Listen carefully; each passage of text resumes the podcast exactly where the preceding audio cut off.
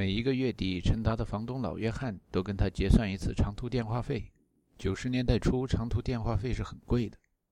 据说，从中国来的留学生还没到美国，新东方的出国留学口语练习里边就有如何从 MCI 转到 AT&T，再从 AT&T 转到 Sprint 的场景对话，在转来转去的过程中争取讨价还价，讲个好价钱。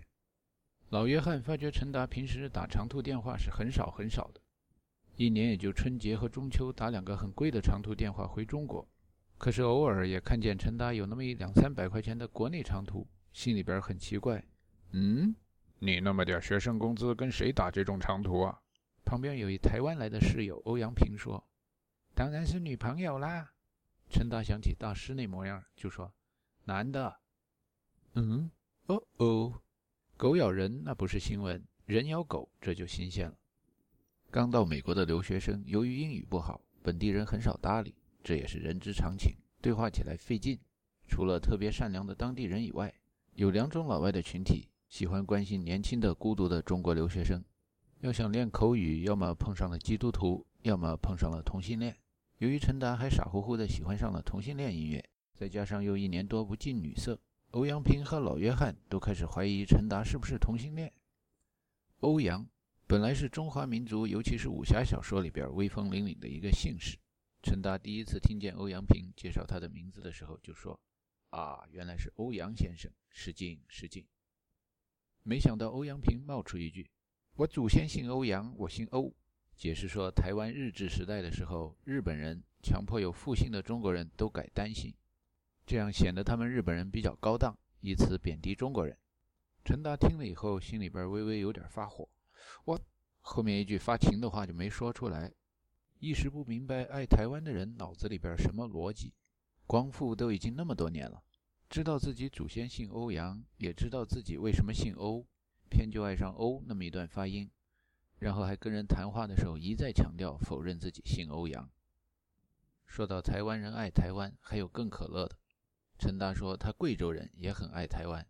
这欧阳改姓欧的哥们儿给他说：“爱要真诚，不能分享。”哦。对你说声抱歉。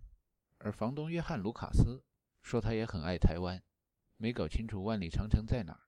说：“I love to visit Taiwan one day. Just touch the wall, you know. Just feel it.”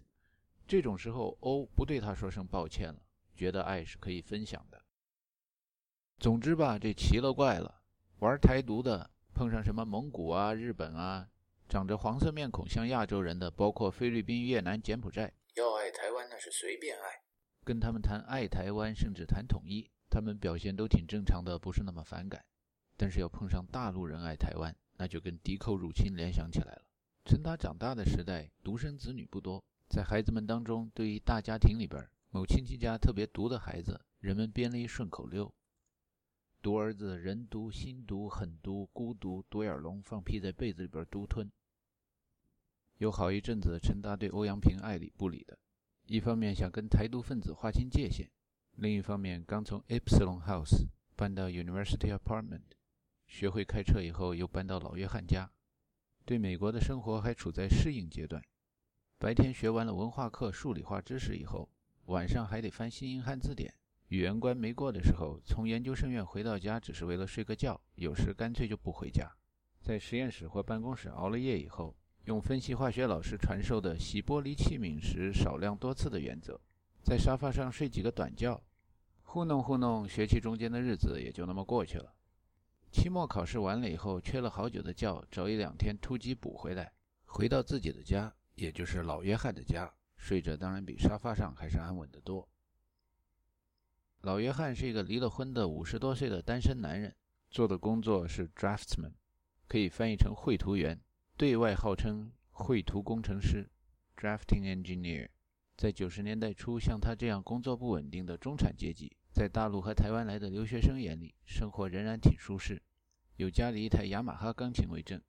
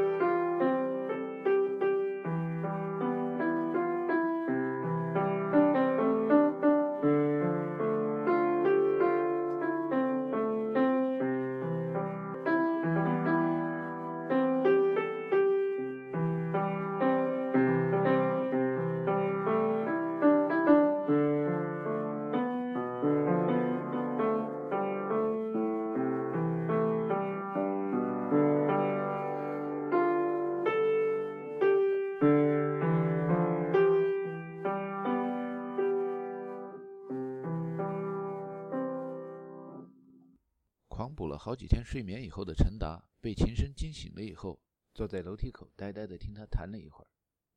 等欧阳平停下喘一口气的时候，陈达对他说：“听说你们台湾人犯了恋爱症候群以后，有的人会半夜起来弹钢琴，看来果然不假。我们大陆条件比较差一点，得了恋爱这种病态或者变态以后，男生寝室里除了练哑铃以外，弹吉他是有的，弹钢琴没这个条件。欧阳先生看来是练过的，什么节拍器啊、五线谱啊，设备俱全。”住老约翰家很重要的原因之一，就是看中了有一台钢琴。作为台湾人，欧阳爱钢琴，还爱大海，时不时的会把美国五大湖地区的湖误认为是大海，见到那湖水就偏要光着脚到海边去走一走。爱屋及乌，爱海及湖，以前喜欢吃海鲜，现在还是喜欢吃海鲜。虽然他谈到大陆就反感，觉得服过兵役的他有责任拿起枪杆保卫台湾，反抗大陆。但是当听见大海在呼唤的时候，他忍不住又从大陆同学那儿把这首曲子给记了下来。陈达告诉他：“我是贵州人，十九岁才第一次见到大海，在贵州要吃海鲜真是不容易啊！上大学以前可能只吃过橡皮鱼、带鱼，别的海鱼吃到可能也是父母偶然抢购来的，不知道叫什么名字。以前大陆特穷，交通不方便，但并不是说大陆人不爱大海、不爱钢琴。”有条件了，大家都可以玩两下，对吧？陈达为了证明自己对大海的热爱，给欧阳列举了一成串大陆人民歌颂大海的音乐：海上的路，闪光的路，勇敢的海员，用美丽的浪花修筑。海上的路，闪光的路。勇敢的海员，用美丽的浪花修筑。同一部电视片《海韵》里边还有另一首歌：蓝天上升起洁白的云霞，就好像一朵朵盛开的兰花，播散了海上。海上的迷雾迎来了春天，春天的芳华。白云啊白云，白云啊白云，和我们一起远航在天涯。接下来还有。我爱这美好的时刻，太阳在尽情的燃烧，像那永不熄灭的火焰，燃红了波涛。我爱这美好的时刻，太阳在尽情的燃烧，像那永不熄灭的火焰，染红了波涛。傍晚的太阳。它照耀着航道，傍晚的太阳嘛，它照夜着青草。一听见西北风，想起中国大陆的西北人民都爱着大海，欧阳平心潮澎湃，不能自已，说他们许多台湾青年也很迷崔健，因为他走过来走过去没有根据地的，让许多中央领导同志感到恼火。这样的言论充分地反映了这些台独分子逢中必反，而且反中的时候特别反的是中国的中央。那时候的台独分子，至少在海外的还没听说过要讨论自己是不是中国人这么一个愚蠢的问题。到海外留学谋生，连东乡平八郎都被老外给了一个 Johnny Chinaman 的外号。又有哪个黄色面孔的人没被人问过你是不是中国人这样的问题？后来陈达在谈到李登辉的时候，有时会调侃欧阳。六四那天，我听美国之音说，李总统登辉率领立法院全体成员，将当日定为国耻日，发誓不报此仇，誓不为人。这帮孩子怎么还没来啊？还做不做人呢？怎么谈起一边一国了？而欧阳谈起他的台独的哥们儿和日本人的时候，评论道：“宁为鸡首，不为牛后嘛，大家都明白的啦。什么为了民主自由，貌似为真理而斗争的人们。”许多人是在扯淡，扯了半天，弄得像陈达和欧阳这样的极端爱国主义愤青见了面以后才知道，啊，你们也说我们生活在水深火热之中，我们也这么说你们。有时欧阳会冷不丁地问一个奇怪的问题：解放军是不是你们的国军啊？解放军那叫共军，基本上就是国军的反义词。你们是不是把毛泽东叫做国父？陈达很想在括号里写上“你有没有搞错？你拜托”，但是没有说出来，然后回答道：“我们大陆也说国父孙中山，为什么呢？因为国母还在大陆啊。”弄了半天，大家都生活在水深火热之中，这样的观点，两岸是比较统一的。水深火热，走遍全世界，世界人民的生活都如此悲惨。用英语说叫 “so miserable”，用法语说叫。le miserable 再拿到中国上映，影片一开头，只要世界上还有贫困和愚昧，那么像本书这样的作品不会是没有用的。欧阳有一个姑姑，一家住在大纽约布鲁克林区，介于曼哈顿和 Queens 之间，靠近波兰区的地方。欧阳看亲戚回来的时候，说到百老汇，顺便看了一个什么音乐剧，叫《l e m i s》。原来也就是美国人对水深火热、悲惨世界的发音。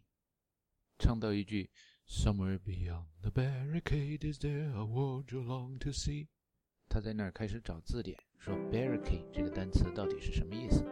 陈达随口说了一句“木须地公主坟和军事博物馆”。这下欧阳不仅查了英文的字典，还左右的打听了一下普通话那几个单词到底是什么意思。以后羡慕陈达说大陆的英语教育水平高。问是不是北方人普通话卷舌音对学英语矫正发音有帮助？陈达尴尬地说：“长那么大，在大陆很少有人把他叫做北方人。贵阳附近有一个叫二浦场的地方，有老乡方言里边会发卷舌音。除此以外，卷舌音都是跟天南海北的同学们学的。大师在申请美国各研究生院的时候，有时会把成绩寄给陈达炫耀一下。陈达为了裤子大，有这样的良师益友。”也会转而把那些 GRE 分数拿到欧阳面前炫耀一番。欧阳看了大师的分数以后，喃喃地念叨着一段老约翰家电视里边的广告词：“Incredible, impossible, insane。”这是老约翰喜欢的 Monster Truck Show。平常老约翰除了看汽车有关的节目以外，基本上总是把电视留给学英语的留学生们。他问清楚了欧阳感叹的是什么事情以后，欧阳还加了一句。这样的 GRE 分数，一般的美国学生是考不到的。数学满分的亚洲学生是不少的，但是逻辑和语文也差不多满分的学生，即使在美国本地长的好学生也很难比得上。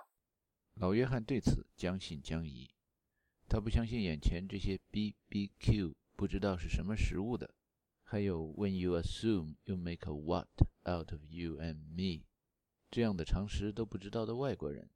语文怎么可能考得过土生土长的美国学生？但是作为学物理，自己也考过 GRE，又有亲戚在纽约，自己也向往哥伦比亚的欧阳平来说，看了大师的成绩以后，慢慢的对大陆有了更多的了解。陈达也通过欧阳平对台独分子有了新的认识。以前生活在大陆的时候，哪知道台湾有那么多人向往台独啊？欧阳平出生在彰化县。附近的大城市是台中，在出国留学以前服了兵役以后，工作的地方也是台中。他说到台北、台中、台南，说除了台北以外，在台湾其他的地区都是想台独的人占多数。但是这种所谓的台独情绪，又不是真的想要成为一个国家干什么。一般的老百姓就是看着中国大陆茫茫然的一大片，又听着共产党以前叫共匪，挺害怕的，不知道怎么办。大陆不喊打、不喊统一的时候。绝大部分台湾人也不支持读，也不支持打。欧阳说他在美国看着大陆的同学还挺佩服的，GRE 分数考那么高，一大早天不亮带着一点面包进实验室，到了晚上很晚都不离开，而且不是一两个。他明白台湾当局就是当年在大陆被打败了逃过去的，所以他相信台湾要跟大陆打是打不过的。海峡两岸的统一是总有一天会发生的。但是大陆真要打的话，他是会回台湾拿起枪杆上前线的。陈达说：“你瞧你，打不过还要打，这就很让人佩服。这才是中华民族的好男儿。想起大师最近对自己灌输的群众理论，说：“一个群里边，你不能以偏概全。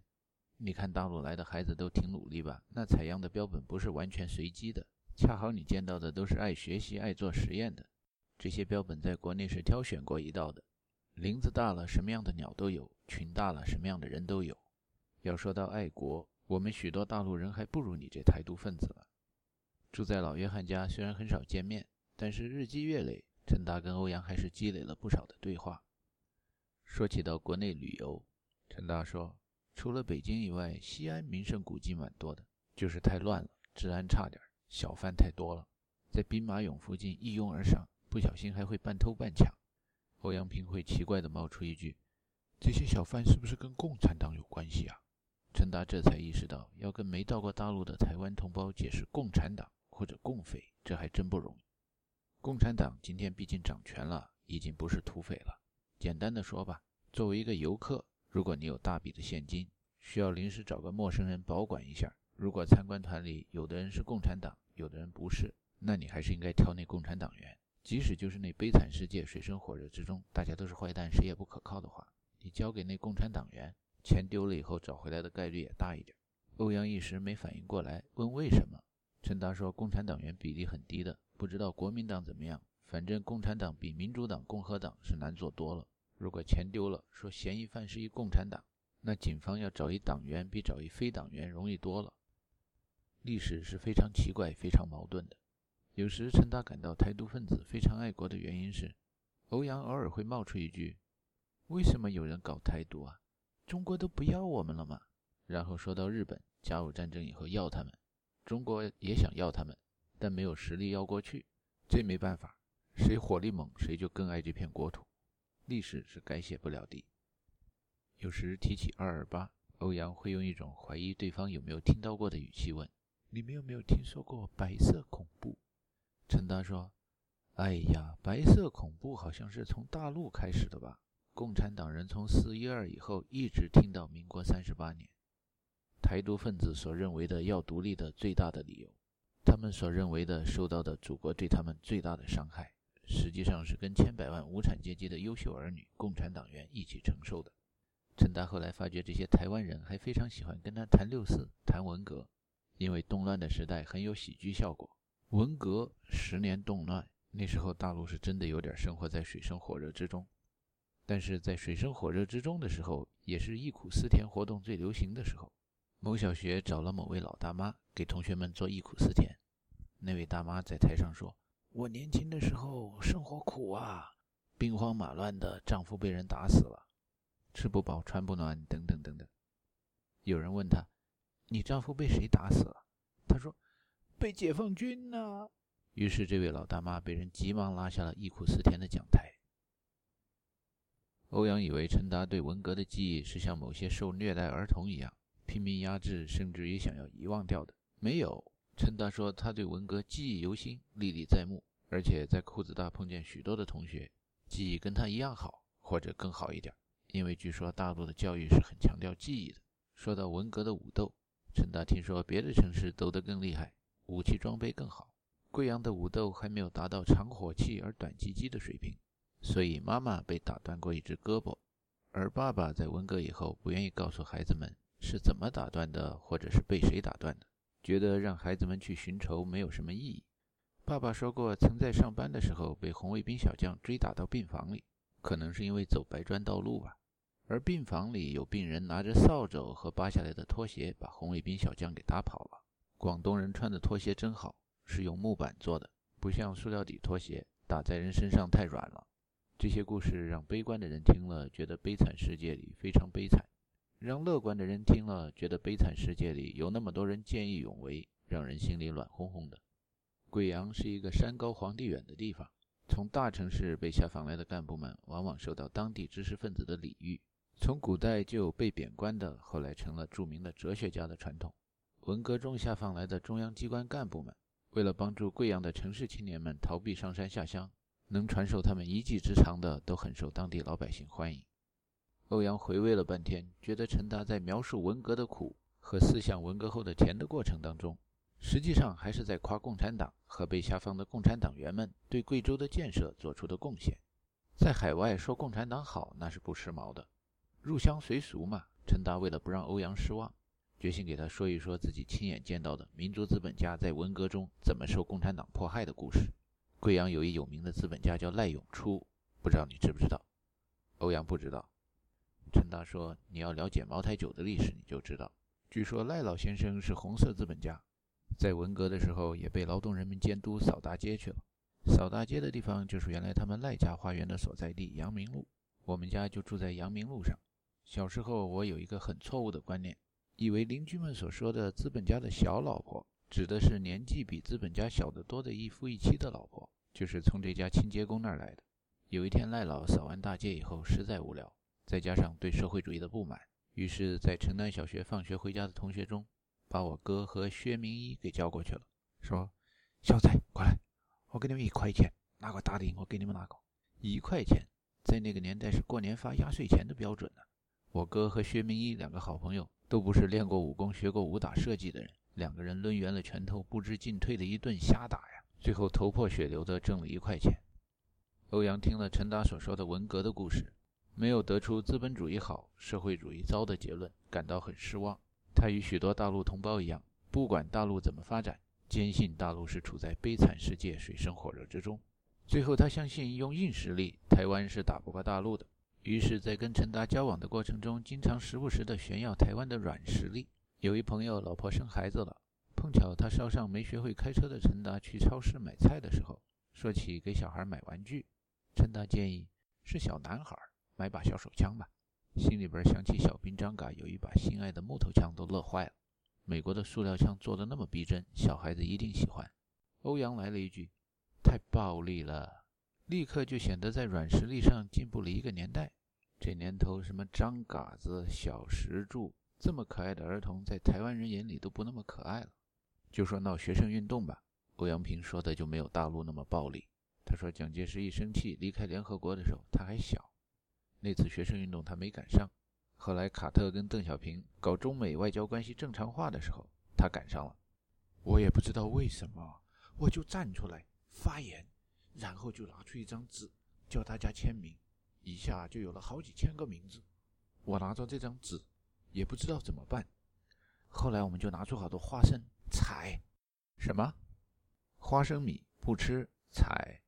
因为吉米·卡特他就是乔治亚一个种花生的农民嘛，我们就说去卖你的花生，不要卖台湾。听听人家闹革命的时候，打伤的都是农作物，没有伤人，没有暴力，这软实力的水平就是不一样。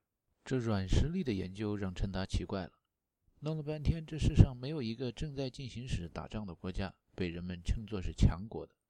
秦皇汉武、唐宗宋祖，包括成吉思汗。即使被人说的最暴力的人物，故事里边有什么李斯、耶律楚材这样的软实力？妙哉妙哉！光能打是不行的，得能文能武。除了有硬实力，还得有软实力。欧阳平是学低温物理的，陈达跟着地球物理、大气物理和空间物理的同学耳濡目染，也学了一些物理。谈到软实力的物理意义是什么？他们说到了热力学第二定律里边的熵 （entropy）。在西方文字里边，它的本意是变化中的意思，来自于希腊字 etropia，反义字多加了一个 k 的音 ektropia，那就是不在变化中的意思。说到变化嘛，孙悟空七十二变，庄子做梦变成了蝴蝶，蝴蝶做梦变成了庄子。生命的形式由卵变幼虫，成了蛹，最后化为蝴蝶。欧阳平谈到，在成长的过程中，也就是变化的过程中是没有力量的。这使他想起热运动、软实力、非机械能。而当生命变化到某一个阶段，具有某种特征的时候，一个整体不在变化中，便能做机械运动，便能产生机械能。大陆学生普遍比台湾学生穷。欧阳在帮大陆学生搬家的时候，带着陈达去教他怎么开有拖斗的车。车和拖斗好像一个链条中的两个环节，往外一拉的时候，两个个体变成一个集体，这时候很容易开。因为车和拖斗变成了一个整体，机械运动、硬实力。倒车的时候挺麻烦，链条拉的时候使得上力，推的时候使不上，这时候就得摸过来摸过去的，慢慢的调方向往后倒。因为这链条在变化中混乱，使不上力，不是一个统一的整体，没法产生机械能。许多能量都在调节和摩擦中消耗成热量。陈达想起大师最近给自己灌输的 “theory of everything”，试着用这种放之四海而皆准的普世的万有的群论来解释变化中和不变化中的作用力。所有基本粒子都有 identity，eigen，所以产生了泡利不相容原理。你不让我，我不让你。在封闭体系内看的时候，这叫窝里斗，内耗、混乱、热运动、软实力、弱相互作用力。在封闭体系外看的时候，也就是一根链条往外一拉的时候，强相互作用力来了。因为这个时候的作用力方向是一致的，有组织的作用力 （organized），机械呢 （mechanic），有机物 （organic）。原来无机有机，无序有序。拉丁语 org，德语 macht，非生命和生命的运动，在群论里边竟然都是内在联系那么紧密的，而且把数学和物理中的群论用到社会实践中的群众理论。弱相互作用力就好像亲人之间一个群内窝里斗，斗得厉害了，这个群就失去了本来的特征共性，失去了 identity eigen。弱相互作用力若是斗得不厉害呢？那就算了算了，都自己人吧。不管是兄弟之间、夫妻之间，打完架以后言归于好，就又是一家人了。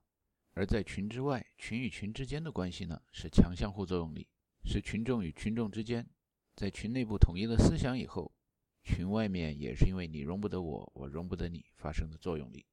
一般群与群之间的力作用力等于反作用力，是很难说随随便便就算了的。杨振宁和李政道所说的弱相互作用力是不对称的，强相互作用力往往是对称的。就是在微观的世界里边看到的这种群的现象。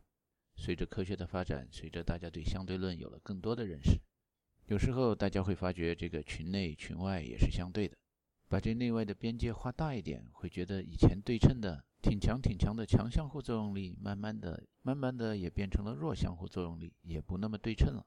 欧阳平仔细回味了一下大陆同学们对群论的理解，更加佩服大师了。在后面的日子里，陈达跟欧阳的两岸关系有了更多的改善，但是时不时仍然感到软实力的威胁。欧阳去了纽约姑姑家以后，带回来一些味全、统一、康师傅一类的加工产品，陈达以前在大陆还都没吃过。有时欣赏着熏蹄之类的在食堂里没吃过的菜，突然会听见欧阳的女朋友。一个名字好像从金庸小说里边抄下来的女子，大声惊叫：“欧阳平，这是什么呀？”欧阳跑过去看一看，回来以后默默无语。到了晚上，找机会给陈达说：“洗手间里冲澡的地方有一些他们不认识的，从人身上搓下来的坏死的表皮蛋白质。”陈达听见后后悔自己做出这样有辱国格人格的行为。回想以前在大学的时候，还发什么澡票？一周只能洗一次热水澡。现在到了美国，虽然没有澡票的限制，但是成天睡实验室，有时也变成了一周只能冲两次热水澡。这跟海峡另一边的同胞们比起来，确实这软实力是差了点儿。有时陈达看着欧阳和他的语言姐姐吵架，两个人用词都非常的简单贫乏。你有没有搞错？你有没有搞错？你拜托，你拜托。欧阳基本上就重复别人的话，这样陈达想：哎呀，台湾要说到骂大街的软实力的话，那比大陆还是差远了。大陆的骂大街文化多彩多姿，各地方言争奇斗艳。就他们学物理的另一对留学生夫妇，努尼梅个哈个，中上中上中上中上，很快就让身旁的老外非常好奇的想学中文了。What is 中商？在水深火热悲惨世界中。比大海更广阔的是蔚蓝的蓝天，比蓝天更广阔的是人的胸怀。在群众中，有人受了虐待，就会虐待下一代。但是 Jean Valjean 在自己受完了一堆苦以后，最后把幸福生活的机会留给了一个孤苦伶仃的小女孩。有人上战场，见到了战乱的破坏，离开了暴力以后，有人会因为经历了暴力而变得有暴力倾向，扰乱身边人们的正常生活。或者情绪低沉，成天处在忧伤之中；也有人会因为安全地离开了战场而觉得自己太幸运了，从此乐观向上，感到生活中到处充满了阳光。二十世纪下半期以后，美国号称超级大国，但是在美国生活的人都会发觉，在北美道路上很容易找到觉得他们生活在水深火热的悲惨世界中的人民群众。但是在新移民中，觉得美国是悲惨世界的人的比例很小。许多人都很爱美国。在大陆，好多听过“让世界充满爱”的孩子们来美国了。许多到美国的台湾人受宋美龄的影响，非常的相信这个耶稣爱我们，相信西方的文化就是爱呀。耶稣说：“爱你的亲人有什么难的呢？要爱你的敌人。”许多欧洲来美国的移民心中也是充满了这种爱的。他们诚恳地重复着耶稣的话：“Love thy enemy, pray for them。”但是在爱你的敌人和为他们祷告两句话之间加一句“砍掉敌人的头颅”，有许多基督徒觉得这也没有违反耶稣的教诲呀。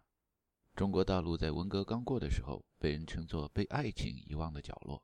许多人不想再搞灵魂深处思想意识上的革命了，对付一种给人们带来空前浩劫的文化修养。大家干点什么呢？以老邓为代表的一群人说：“我们干这个，开始搞实践是检验真理的唯一标准，发展才是硬道理。”这是搞硬实力的。以小邓为代表的一群人说：“对付一种让人伤心的文化，要搞相反的文化，在没有爱情的角落，要让大家都为爱而歌唱。”这一派是搞软实力的。陈达上高中的时候，听见邻居小孩还没上幼儿园都在哼哼。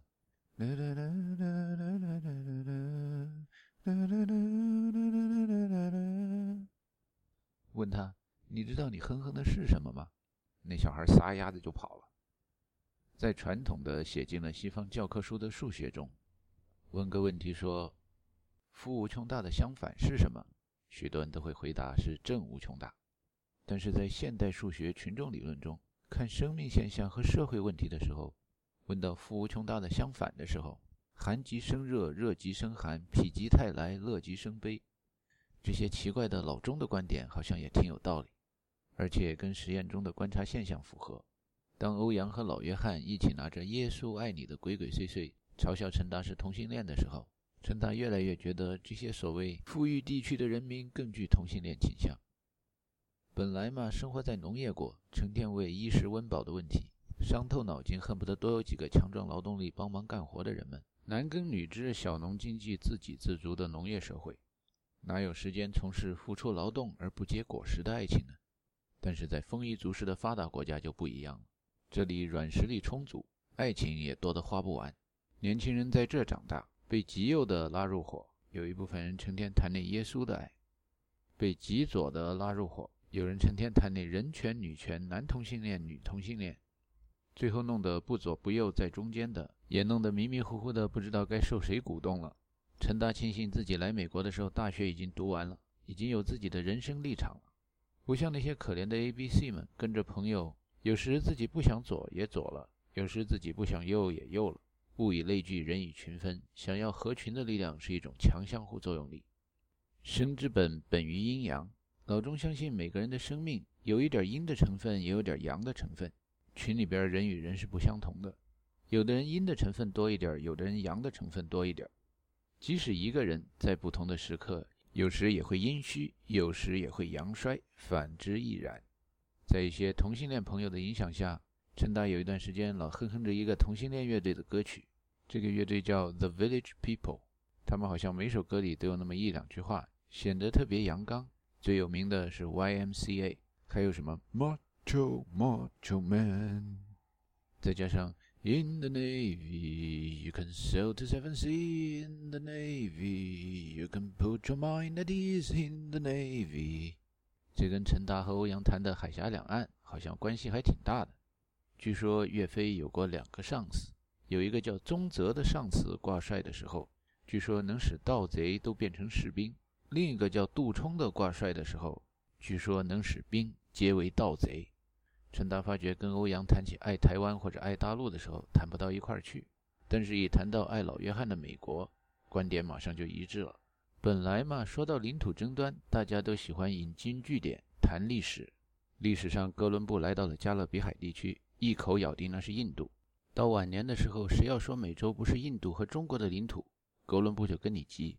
熟悉加拿大版图的人们都会发觉，在加拿大领土范围内差不多正中的地方，有一个大大的水体叫 Hudson Bay。在纽约州纽约市附近也有一条河叫 Hudson River，因之而得名的 John Hudson。航行在这些水域中的时候，一直相信他进入了 Sea of Cathay，中国的领土近在眼前。有印度人来到美国宾夕法尼亚州的匹兹堡，看见两条河流 Monongahela、Allegheny 汇入了一条庞大而美丽的河流 Ohio，于是想起了他们印度印度教中的一个参照系，也是三条河流汇总的地方，便是他们宗教迷信的圣地。在美国有三条河，那跟印度的三条河也差不多了。有印度人在这建了一座庞大的神庙，兼做餐馆。传说人要喝了这的圣水，便可以超脱尘世，永不投胎，逃脱轮回。老中或者许多亚洲来美国的移民吧，想法也基本相似。一条大河波浪宽，风吹稻花香两岸。我家就在岸上住，听惯了烧工的号子，看惯了船上的白帆。这也没说是哪一条大河，密苏里河、密西西比河，看着都差不多，就在这修建筑物吧。根据各国移民的“君子生非异也，善假于物也”的思路，第一个想法，开个餐馆挣点钱；第二个想法，开个教堂挣点钱。Together we will live someday. Together we will find a way. Together, your hand in my hand. Together we will make our plan. Go west, life is peaceful there. Go west, in the open air. Go west, where the skies are blue. Go west, that's what we gotta do. 由于欧阳比陈达在 West 多待了四五年，有时在欣赏这种音乐的时候，他会给陈达介绍一些驾车的注意事项，比如到旧金山坡很大， 开手动车很难，一定要注意；还有纽约路特别窄，而且大家开得很快，要无视交通规则的开车，别人才会觉得你是个正常人。老约翰在一边听着这样的音乐，看见陈达跟欧阳哥俩越来越亲密，心里边直摇头。以为陈达又勾引上了一个男人。最后还得说，实践是检验真理的唯一标准。自从陈达遇上了他的女朋友，也就是未来的妻子张恒玉以后，老约翰对恒玉的美貌和机灵倍加赞扬。那是啊，能把同性恋拉直的女孩，能没有两下子吗？在研究生院里，陈达和恒玉坐电梯的时候，至少有过两次，有同学屁颠屁颠跑过来：“Hey David, David, hold on。”陈达把电梯门给他留着。那男孩跑到电梯前，往里边看一看，转而又说：“Never mind, I got to do something else。”然后又转身走了，不上这趟电梯了。看来他们只是想确认一下，陈达真的不是同性恋。大师有一段时间用电子邮件在同学们中传一个笑话，那就是 “Top ten rejection lines given by women” 和 “Top ten rejection lines given by men” 放在一块儿读的那篇著名文章。陈达读了以后，想起另一个同学的一段话。这位同学姓什么不重要，单名一个字，伟大的伟。同学们亲切地称他为伟哥。伟哥的恋爱观跟那些走出了被爱情遗忘的角落的当代男士们比，好像是缺少了很多很多爱的。他说：“就咱这样的毛小伙子能混上个媳妇儿，那就烧高香嘞，哪儿那么多挑三拣四的？”陈达觉得还是伟哥的恋爱观比较古典中国特色一点。剪不断，理还乱，或者成天见到父母、兄弟姐妹、君臣、士农、工商，都那么爱来爱去的来一把弗洛伊德的精神分析，那是鸦片和甲午战争以后西方传来的富贵病。古语说：“父母在，不远游，游必有方。”去找兄弟朋友看看他们的事业，去看同学老师增加点学业，据说这都属于游必有方的范围。老约翰听见陈达和欧阳要一起去纽约市看大师，就会忍不住的发问：“Oh oh。” You boys take vacation together now？还在开他们同性恋的玩笑，似乎把很少见面的恒玉和雨嫣姐姐都当作是这些男孩挂羊头卖狗肉的羊头了。陈达自从按照伟哥的计算公式，觉得在年少换年少、青春换青春的这笔买卖中还赚了一点美丽之后，经常带着自己美丽的羊头到以前认识的哥们面前炫耀。纽约市不知道为什么，当地人叫 Big Apple。纽约的全名是 New York, New York. The city so nice, they named it twice. 在老中里边，当有人只说一次纽约的时候，言者无意，听者一定要有心。有许多老中到了国外，你问他从哪儿来的，他怕你记不住他家乡的名字。在中国从哪儿上飞机，他就说从哪儿来的。所以很多这样的老中都是从北京、上海来的。你问他在美国住哪儿，他就说住纽约。碰上机场里的华人旅客大叔大婶儿，不懂英文的，想跟着一些自称住纽约的年轻人去纽约，还指不定飞到纽约州的哪个城市呢。没到纽约，大家提起纽约就是一片混乱；到了纽约，那就可以在地面上体验一下纽约的热闹。In other cities, red light means stop, but in New York City, it means go ahead, see if you can make it. 来到了一条叫 Riverside Drive 的路上以后。看见路边是有那么一点电视剧《Seinfeld》里边的背景，星期中的单数天停路的这边，双数天停路的那边，这样的事儿，中西部来的农民看来很新鲜。进了大师的学生公寓，觉得哎呀，这很小啊。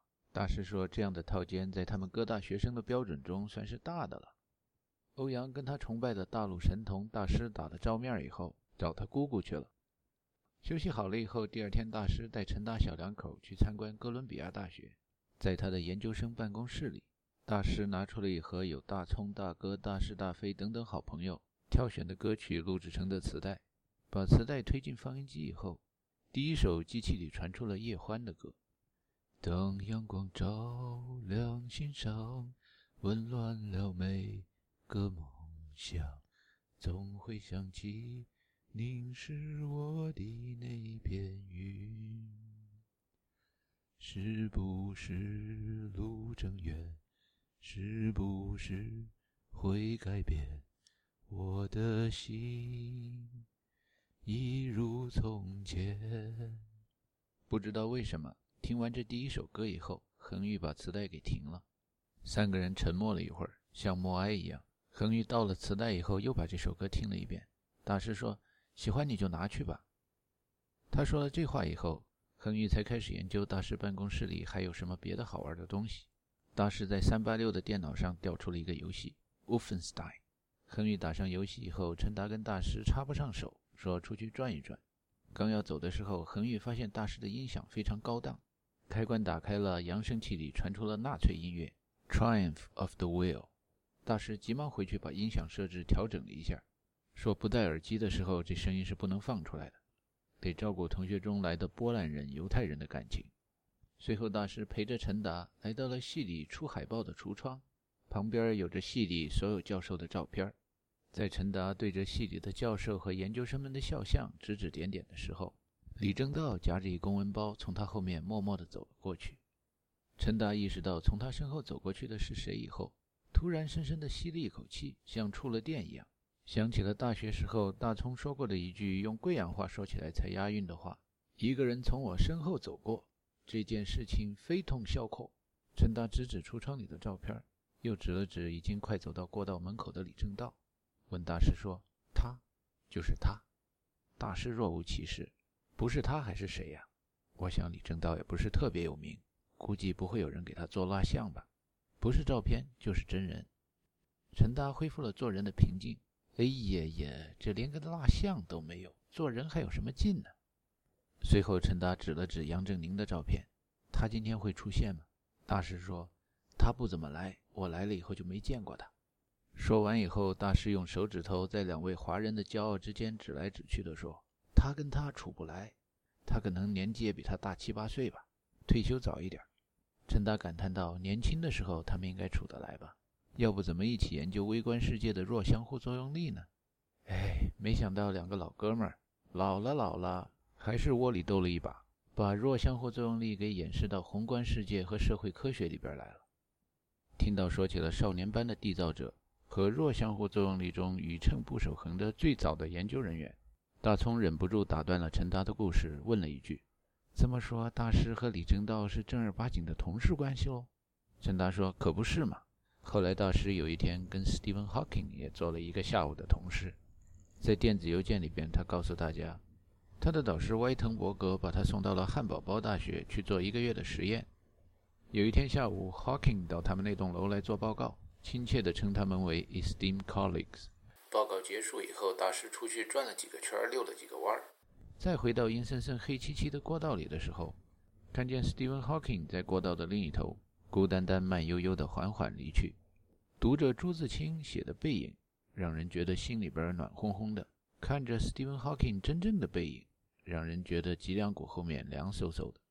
大葱不甘示弱，也提起了自己见到过的世界性著名人物，列举了一堆。提到温家宝总理的时候，为了照顾陈达的情绪，问了一句：“你弟弟应该也见过温家宝吧？”温总理喜欢跟人民群众包饺子。陈达想了一想，说：“对，还真让你说着了。他说也是包饺子。”大葱好像对这个话题感兴趣，问起陈达还见过什么世界名人的时候，陈达说：“没有。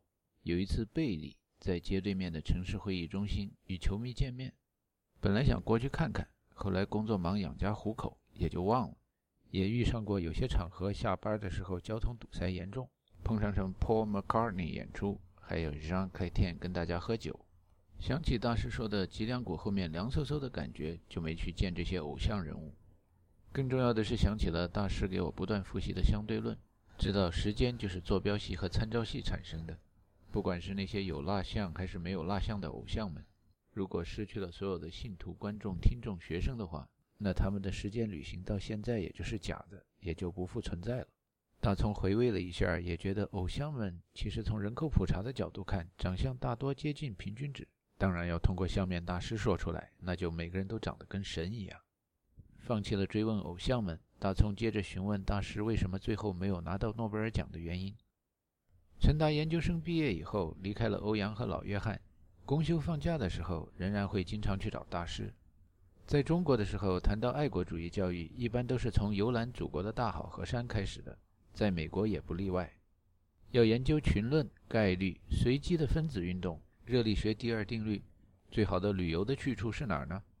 拉斯维加斯啊！虽然说华尔街股票市场也是赌博，但是进入原子时代。基本粒子的物理研究比什么机械啊、牛顿定律啊热多了。华尔街赌的是大筹码，在拉斯维加斯可以玩老虎机。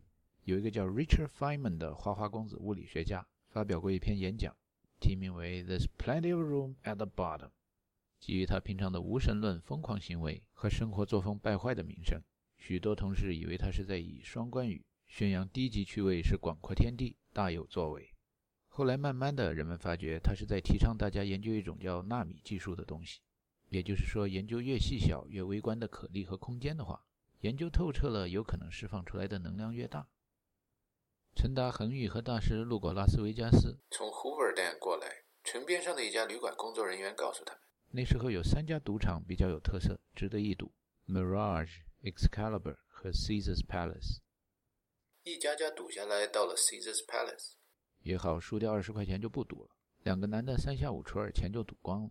概率没怎么研究，但是珠算口诀没忘掉。再看看恒玉坐在一台老虎机前聚精会神的还在赌呢。原来他找到了纳米技术的赌博方法。一般的老虎机吃的是一个 quarter，也就是二十五美分的硬币，而恒玉找到了一排 nickel，也就是五美分的老虎机。看他接着赌下去，一时半会儿玩不了。为了看更多的地方，赶紧完成参观任务。大师站在一旁没说话。陈达过去拉了一把自己的女朋友，可是这一女子突然变成了一只喷火的小战龙，两眼直盯着老虎机，把陈达的手一推：“你放开我！”赌场里保安保镖很多，但是对这样的事情却不管。陈达虽然没结婚，但是已经决定要行使夫权了。比较了一下恒玉的身材和环境地质中踩地下水水一样的柴油水泵，最后找到了一个重心，把它给端了起来。走了十几步以后，把它放到过道的地毯上。这么大的孩子让他自己走，赌博上瘾这种东西，对平常不太赌的人还是比较容易控制的。离开老虎机以后，恒玉看看过道旁左右的商店，慢慢的又恢复了平常少年儿童的好奇心。Caesar's Palace 里边有一个叫 Forum 的地方，是模仿古罗马发告示的广场，也就是人民群众遭砍和讨论小道消息的地方。少不了自由市场，到了现在就是一个个的商店。在拉斯维加斯的许多商店也免不了游戏的性质。有一家商店的橱窗里挂着一张以比尔·克林顿为广告的照片，旁边还写着字：“他的 IQ 是一百八十二，你的是多少？”三个人进去，看见一台屏幕上有 Alex Trebek 的游戏机。塞了硬币以后，恒宇测出智商一百八十七，陈达一百八十六，大师则是意料之中的一题没错，两百。三个人测完都很高兴，智商都比比尔·克林顿高。Forum。听着像是室外的广场，但是在拉斯维加斯都是室内的，空气很糟。等从室内走到了室外，呼吸上新鲜空气以后，陈达的大脑才又变得更加兴奋起来。他高兴地说哎呀呀，没想到我的智商虽然比你们低，但是比起一般人来说，应该是不错的。大师说，智商是假的，没有一个统一标准。还有吧，用英语考或者用简化汉字考，我估计诸葛亮的智商高不了。听大师这么一说，陈达和恒宇都开始醒悟了。这么说来，感情智商也是假，原来不过是模仿智商考试的形式，出一些考题来定量的分析感情。大师说，其实说到考试，我就不相信一个人会比另一个人的能力强到哪儿去，只不过是大家花的时间不同，还有找到窍门的早晚不同。三个人还比较了一下家庭环境和教育制度的优劣，得出的结论是：师傅领进门，修行在个人。什么样的制度好坏，还真说不定。大师来自中学老师家庭，家里对他管得很严，刷题刷得多，而且无论他考多高分，家里总是不满意。恒宇来自大学老师家庭，江苏的题海战术比起福建来算用量中等，无论他考试考得多好，家里仍然担心。女孩子嘛，进了社会会不会还是不够强，受人欺负？所以最后还是对他的信心打击一把，更加严格要求一下。陈达来自医生家庭，母亲的经历跟电影《人到中年》里的陆文婷有点相似，但是结局更差一点。父亲没什么时间管孩子，只是要求他们把家庭作业做完。庆幸的是，贵州教育水平比较低，曾让众位同学们开恩，因为有许多同学平时家庭作业都要缺。陈达发觉到高考的时候，省级重点中学里边也是，只要保持按时交作业的习惯，清华北大随你考。科大稍微难一点，但是赌一把概率也就进去了。三个人回忆起来，觉得那个时候父母们对基因在教育中的作用强调的不是那么厉害。样板戏流行还是不久以前的事儿，所以大家都还记得“提篮小麦湿煤渣，担水劈柴全靠他，里里外外一把手，穷人的孩子早当家”。每一家父母都给孩子说过。你要不努力的话，那些湿煤渣的孩子，如果有了你的机会，将来就会比你有前途。陈达对大师和恒宇说：“我以前遇上一台督的哥们儿，每次听我说大陆培养德智体，就提醒我那是国父的教育理念看来无论是培养智商、情商、德智体，还是智信、仁勇言，哪一种坐标系或参照系能够更适应人类将来的生存和发展，还真说不定呢。”大师说：“What's vernünftig ist, das ist wirklich。” Was wirklich das is vernünftig？问他说的是啥？他说大概是德语的“有道理的就是实际的，实际的就是有道理的”。有某中国人把它翻译成黑格尔说“存在就是真理”，于是几亿人就相信那么一个版本的翻译了。三个人接着在大街上走，看见一栋高楼边上挂着 Frank Sinatra 阳光灿烂的微笑。And now the end is near, so I face the final curtain. My friend, I'll say it clear, I'll state my case, of which I'm certain. I live a life that's full I travel each and every highway and more, much more than this. I did it my way. Regrets, I had a few, but then again, too few to mention. I did what I had to do and saw it through without exemption. I planned each charted course, each careful step along the byway, and more, much more than this, I did it my way.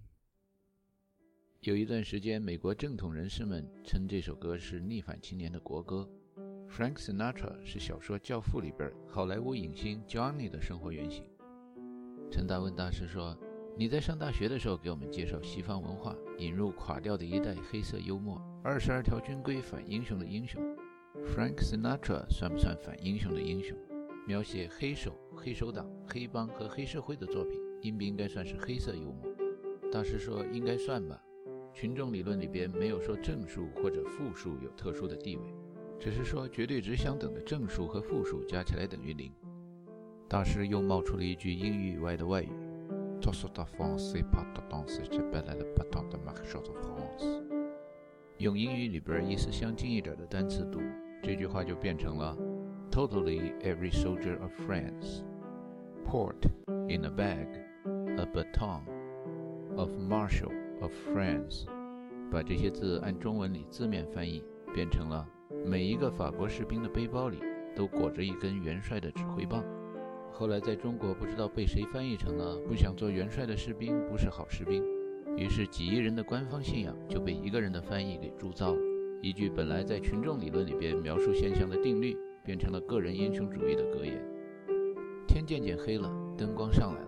世界上很少有城市其灯光能与拉斯维加斯媲美。Frank Sinatra 灿烂微笑阳光的脸上又加上了一层灯光，在灯红酒绿的城市，三个人的世界观、是非观、正反观。发生了翻天覆地的变化。恒宇说：“很难想象会在哪一座城市里，觉得一个黑帮人物形象比二十世纪中国第一伟人毛泽东塑造的还要光辉。”陈达转过头质疑自己的女朋友：“一直以为他是反党反人民的，难道对他的了解错了？”恒宇说：“你以为呢？在国内的时候觉得毛泽东是反面人物，可是不怕不识货，就怕货比货呀。”到了美国，看毛泽东的私人医生在 CNN 上接受人采访，他说毛泽东就是个农民，素质低，除了搞女人，基本没有什么其他娱乐活动。听听是谁在说点评过秦皇汉武、唐宗宋祖一代天骄成吉思汗的人素质低？这谁是正面人物，谁是反面人物？不是一看就明白了。大师好像没在听这小两口争论，冷不丁的冒出来了一句：“大海把沙漠染蓝，原来是这样。”陈达和恒宇都很奇怪，他怎么会突然想起了让世界充满爱？大师说他一直想不明白，如果说大海把沙漠染蓝是海水倒灌到沙漠里的话，究竟那是全人类和平友好的愿望，还是一场自然灾害？现在看见拉斯维加斯，他明白歌词的作者写的是什么高尚的含义了。大海不是通过地面把沙漠染蓝，而是通过天，通过整个大气层和大气圈。日常生活中，我们看见百川归海，但是海水想要流到沙漠的势头和趋势是存在的。让一滴滴海水从海里通过雨水的方式滴到沙漠上是很难的，而且很慢的。由此产生的结果是，世上绝大多数人都忽视了大海想把沙漠染蓝这样的事的存在。直到几个黑帮头目看见了，在沙漠里若能连接上附近 Hoover Dam 里边的水利和能源的话。大海便可以把拉斯维加斯变成一片绿洲，然后便有了我们现在参观的这个旅游和赌博王国。但是王侯将相宁有种乎？富不过三代，穷不过三代。今天 Flamingo Hotel 和众多别的旅馆比起来，规模是多么的小，多么的不显眼。想想眼前这个王国的起源，范围放大一点看，美国是造反派建立起来的国家，澳大利亚是流放的囚徒建立起来的国家。陈达心里边想。台独的哥们儿觉得大陆是共匪建立起来的国家，在王侯将相里能看到盗贼匪寇的种，在盗贼匪寇里能看到王侯将相的种，就好像沙漠里能看见海水将来的事，海水里能看见沙漠过去的缘。这些道家说的道，法家说的法，阴阳家说的阴阳，风水学家说的风水，神学家说的神，哲学家说的智慧，理学家说的理，佛学家说的空，光学家说的光。电学家说的电，搞群论的人说的场和域，研究卫士的说的趋势，都是实实在在存在的，但是又经常是看不到的，或者被人一说出来就是假的、骗人的、装神弄鬼和迷信的。每一个时代都有每一个时代的同学少年粪土当时的万户侯，而做了万户侯以后的侯爷们，背地里总免不了被另一代的同学少年说成是粪土。这时候，陈达和恒玉才明白了，大师并没有完全忽略他们的讨论。心里边想的跟他们讨论的是同一个话题，仁者见仁，智者见智。在群众理论中，同样的人在有些人眼里是伟人，在另一些人眼里是罪人。大海能把沙漠染蓝的趋势，有的人看得见，有的人则看不见。从西海岸往东海岸回程的路上，在科罗拉多遇大雪，高高的落基山上，有的地方开车像在冰球场里。把大师放到丹佛国际机场以后。陈达和恒玉沿着跨州路七十，好不容易舒了一口气，进入了堪萨斯境内。旁边路过一辆警车，警察叔叔对他们招招手，拉到路边去，说他们前车灯坏了，天黑以前必须修好。进了一家敲竹杠的修车店，机修工把旧灯泡取了下来，装了上去。灯泡四美元，手工费七美元。经过了大师在拉斯维加斯给的一堂生动的群众理论的教育课以后，陈达清楚地看到了发达国家的蓝领工人与不发达国家的工人阶级之间劳务费用中存在的落差。想了想这其中的变化趋势以后，给自己提了一个问题：大海把沙漠染蓝了以后，全人类是不是就会和平的福音传遍，以微笑面对祖先了呢？大师回到了哥伦比亚，继续跟着歪藤伯格教授混日子。有一段时间，不知道哪个同学在研究生中兴起了一种说法，把自己的导师说成是骗吃骗喝的老混蛋。于是，大师在电子邮件里边经常告诉同学们，他到这儿或者又到那儿，跟着他的导师歪腾伯格骗吃骗喝去了。到过尼泊尔，在骗吃骗喝的同时，接着琢磨如何能够引发核聚变，在继氢弹以后。造出皮蛋、蛋蛋、混蛋等等更好听的蛋。碰上一位王子，很赏识大师的才能，大师差点在那儿就职。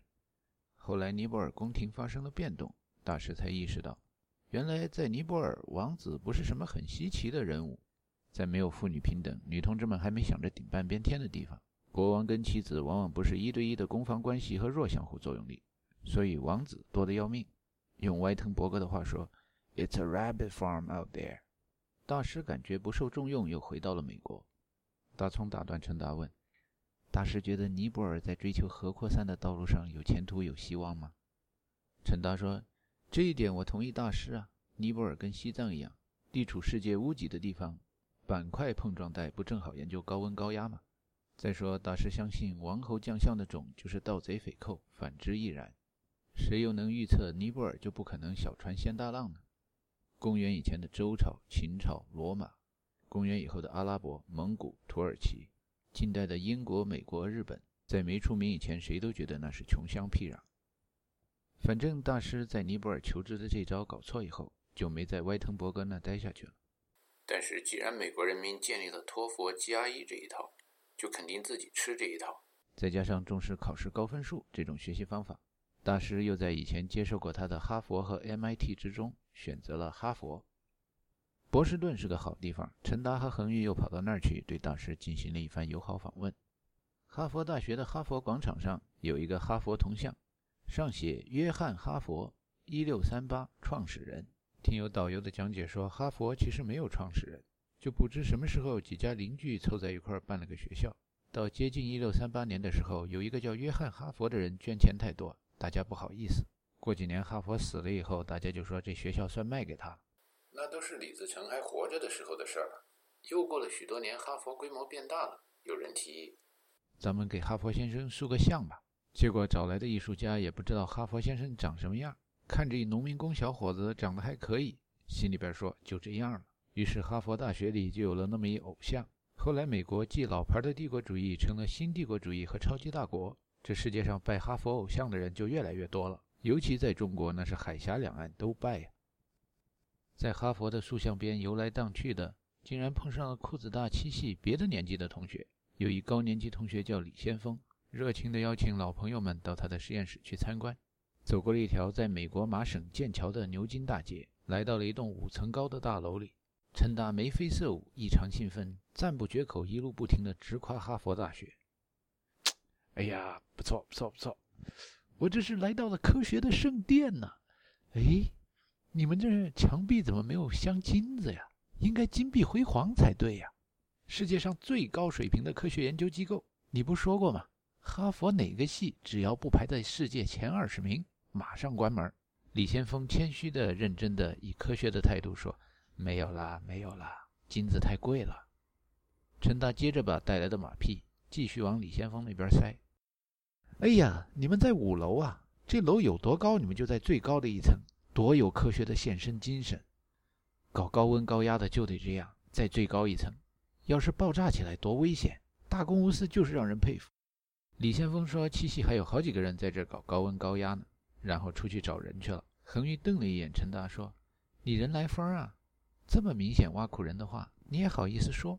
他以前没给你抄作业还是怎么的？陈达说：“提起让人抄作业的道德水准，那李先锋自然跟大师不是一个级别的。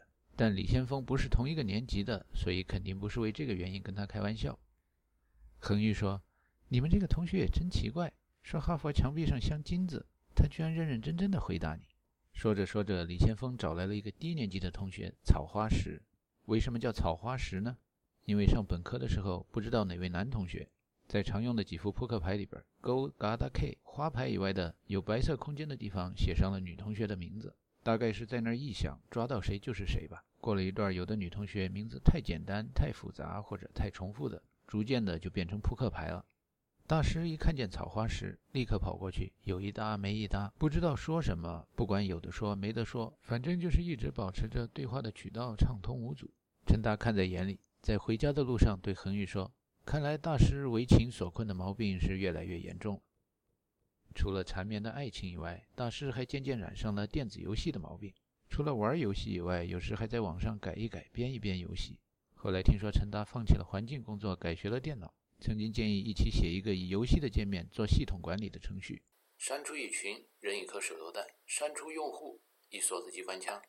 安全问题设防火墙。通讯问题设路由器，这些都可以搞以游戏界面来以军事行动。最终，这样的产品没有付诸生产，因为大师又跟着一个女孩子啊，跑到了新墨西哥州能源部的不知道哪个实验室。这以后不久，大师在电子邮件中给同学们传出了一个关于李文和的小道消息。美国的官方报道说李文和是中国间谍，而在大师的谣言中是这样说的。美国能源部定了指标，要抓几个中国间谍，其捕捉方式就跟中国五十年代反右运动一样，叫科学家们自己先向组织汇报，这样不管是有自我检讨的，或是揭发别人的，按照反映情况问题的严重性，就至少可以把一个中国间谍揪出来了。在 Los Alamos 的各实验室中，据大师说，有着许许多多的中国人、印度人，也有前南斯拉夫、前苏联人，来自中国台湾省的李文和。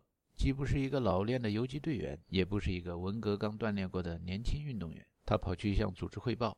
他在十多年以前跟团到中国大陆的时候，有人对他喊了一嗓子：“啊，你就是从造第一颗原子弹的那个实验室来的？那你会不会造原子弹呢？”他什么也没说就回来了。回来以后也什么也没说。现在组织上说要向组织汇报，他就汇报呗。听到他汇报的官员如获至宝，抓到一间谍呀，为美国的安全立了一大功。这个间谍的罪状是什么呢？就是被可疑国家的可疑人员询问过机密情报，憋在肚子里十年没向组织汇报。美国是一个讲民主和法治的国家，有了这第一条罪状，可以到法官那儿去办个搜查证。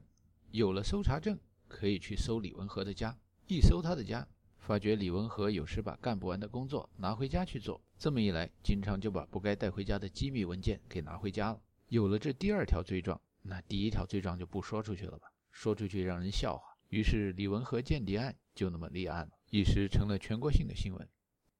在美国，总有些人以为苏联造出了原子武器是偷了他们的国家机密，中国造出了原子武器也是偷了美国和苏联的制造机密。谈到这种问题的时候，大师最喜欢引用的是鲁迅先生写的《藤野先生》：“中国是弱国，所以中国人都是低能儿。”分数在六十分以上，便不是他们自己的努力了，也难怪有人奇怪。这种时候，陈达会安慰大师和别的同学：“李文和事件是美国政府在为中国海峡两岸人民做统战工作，大家应该热烈鼓掌。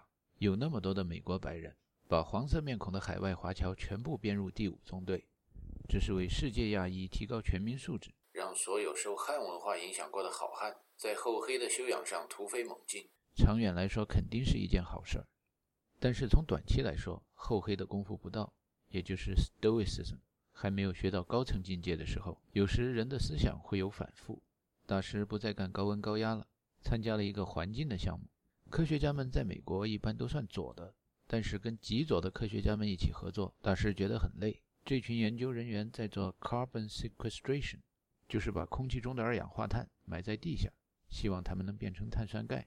据说这样能够减少空气中二氧化碳的含量，但是在埋二氧化碳的过程中，忽视了能量守恒定律，所消耗的能量相当于产生了多少二氧化碳，多么的破坏环境，他们根本就不去计算。在二零零零年前后，由于美国移民环境的恶化，再加上中国驻南斯拉夫大使馆被轰炸，还有美中军机在南海相撞，在美国华人中去加拿大驻移民间的人突然增加了不少。陈达到了温哥华近一年以后，大师也溜溜达达的来到了这片好地方。据说他已经学完了所有的博士课程，考完了 Qualify，最后证明了一下他是考场上的英雄，然后从哈佛退学了。陈达给他接风，说哈佛退学的许多人都发了财，看来以后请客吃饭就你掏腰包了。大师在温哥华住了一段，到了附近维多利亚所在的温哥华岛上的一个叫布查特花园的地方。回来以后深有感触地说，Butcher Garden 有一个玫瑰花展览，所有的玫瑰花就像花儿一样，一切正常的美丽。看见法国玫瑰不同寻常，但是那盆花里只有一朵；看见日本玫瑰也异乎寻常的美丽，但是那盆花里只有两朵。陈达没明白大师为什么会提这个，好几个星期也就过去了。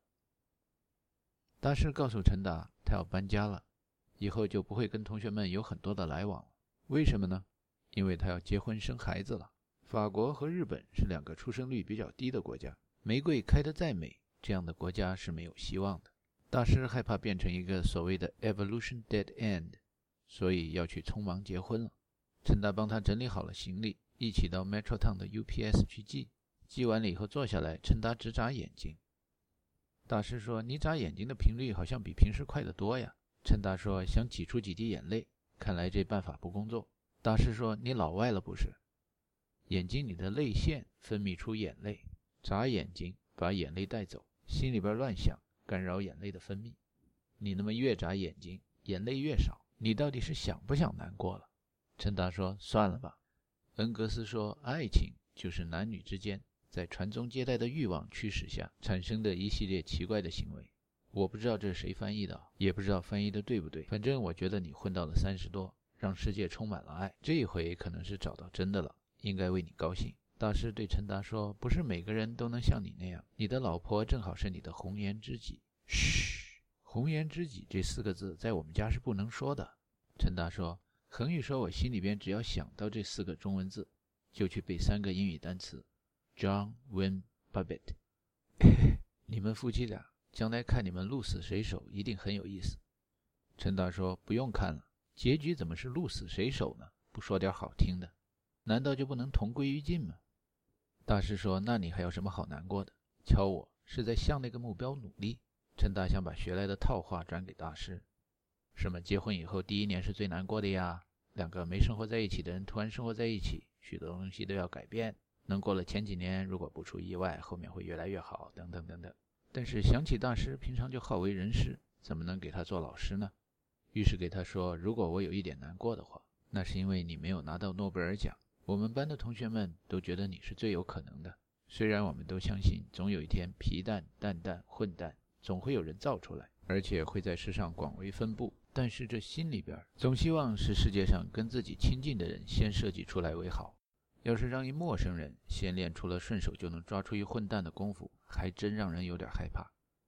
大师说，世上绝大多数的谜底揭开以后，其谜语总是让人看着非常的简单，非常的直截了当。比如金字塔，自从有人提出走之字形，哦，大家明白了怎么造的。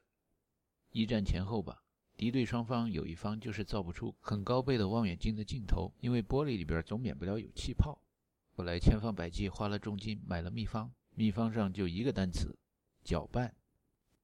其实皮蛋、混蛋还是蛋蛋的制造方法，早已写在了我们的日常生活中。只是文章本天成，妙手偶得之。时间、地点、人物、事件的起因、经过、结果，所有的坐标系和参照系都到位的时候，该出现的蛋生鸡，鸡生蛋就一起出现了。陈达说：“现在时间到了吗？”大师说：“早就到了，就好像生活在中世纪的人，从来都不知道他们生活在中世纪，后代看历史书的人才能知道。前几年我逛大英博物馆的时候，那解说员说：‘This is an early pile. Had the first-century Egyptians continued with the experiment with steam, we would have had industrial revolution thousands of years earlier。’边就想，中国人用茶壶，而且在上面打洞，也不是一天两天了。”工业革命也没有在中国发生。说来说去，水涨船高，条件不具备的时候，革命就不发生；但是条件具备了的时候，革命是挡都挡不住。太阳在不停地旋转，自古就没有改变。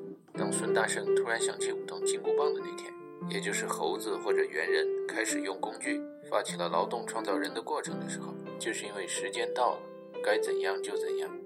当普罗米修斯或者燧人氏开始介绍人类用火的时候，马可·波罗、哥白尼、伽利略、牛顿、爱因斯坦提出他们的理论的时候，他们所描述的现象早已经存在很久很久。我们现在已经生活在广义相对论的时代，就像不知道什么时候相信地球围着太阳转的人会比相信太阳围着地球转的人多一样。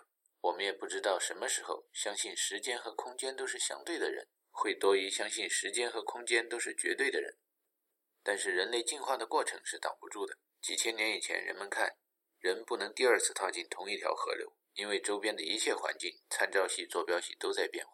人不是同一个人，河流也不是同一条河流。同样的道理，今天观察的体系变大了，河流变成了银河，太阳系围着银河系的中心每两到三亿年转一圈。现在如果说人不能第二次生活在同一个地球上，大概会不止一个人同意这样的观点了。当原子弹在广岛和长崎爆炸的时候，材料科学的发展。比现在差远了。电脑、机器人那些技术可以定义成不知道起步了没有。理解相对论所描述的现象，在我们日常生活中随处可见的人少之又少，所以大家读到了有翻译错误的书，也就跟着字面意思搞形式主义、教条主义、拜偶像和迷信。比如描写广岛、长崎爆炸的小子和胖子，一个是油弹，一个是布弹。于是后面造原子弹的人们就觉得只有这样的元素。才能够引发原子反应。核燃料要产生核反应，要达到一个临界质量 （critical mass）。不知道是谁这么叫的，大家也就跟着这么说，跟着这么翻译“临界质量”。但是如果随便看一看小子和胖子引爆装置内部结构的示意图的话，就会发觉这些弹跟其他的炸弹引爆的原理是很相似的。只要临界的压强大到一定地步的话，就会产生原子反应。而且不管什么物质都能变成核燃料，只要压强够大的话，最后都会爆炸起来。核爆炸的证据可以在二战以后的地质学和天文学的研究中看见。因为几乎所有的天体内核都是铁系元素，而铁系元素是裂变和聚变反反复复交替发生的最终产物。在一九四五年左右，要想达到地球内核那么大的压强的话，引爆的方法不多，用来产生高压强的高强度容器的材料选择也不多。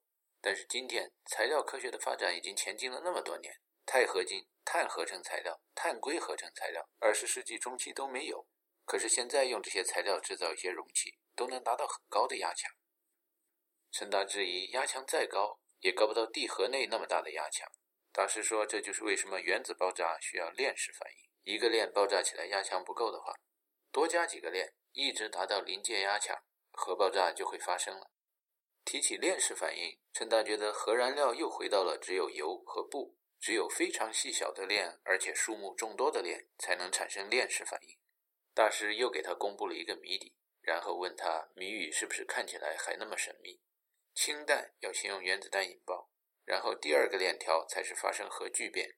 抽象的看，众多小群可以分为两个大群，那么链式反应可以是几万个链的链式反应，也可以是两个链的链式反应。如果用某种新材料，用纳米技术在其中灌满了某种物质，达到了想要的临界压强的二十分之一，便把二十个链接放在一块儿；达到三十分之一，便把三十个链接放在一块儿。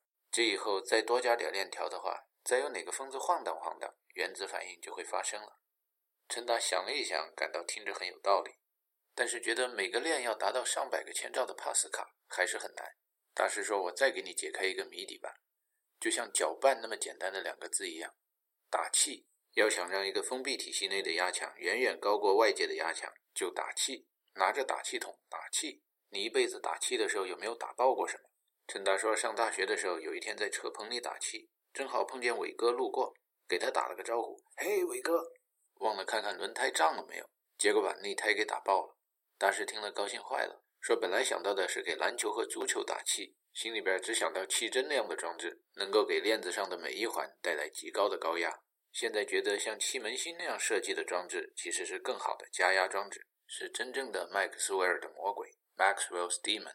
用麦克斯韦尔的魔鬼，若能大批量的生产出几十到上百千兆的一堆钢球或玻璃球的话，那么人类社会就不会局限于布和油，而会有了更多人工合成的核燃料。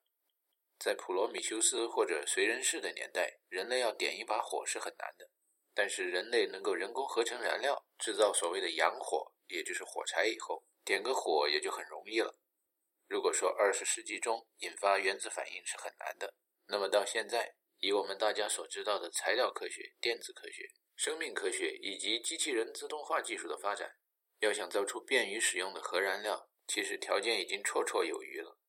陈达想起了墨子跟公输班斗云梯的故事，笑着对大师说：“可是今天世上绝大多数的军事爱好者，还是持着公输班为我造云梯必取送的想法。即使你告诉人们核武器这个云梯没什么了不起，但是还是会有那么一些自以为上帝拣选的优等民族，拿着那玩意儿在那儿乱嚷嚷。”大师说：“唉，谁都看不见将来，就像谁都不能亲眼看见自己一样。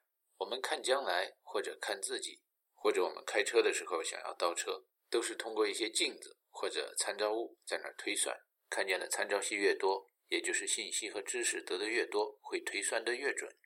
有人提以史为鉴，说历史是一面镜子，如果多建几个历史这样的坐标系、参照系，看着过去，倒着走进入将来，其实跟正着走进入将来没区别，反正都看不见，都是在瞎猜。那么在倒车的后视镜里边，一些有趣的现象就会出现了。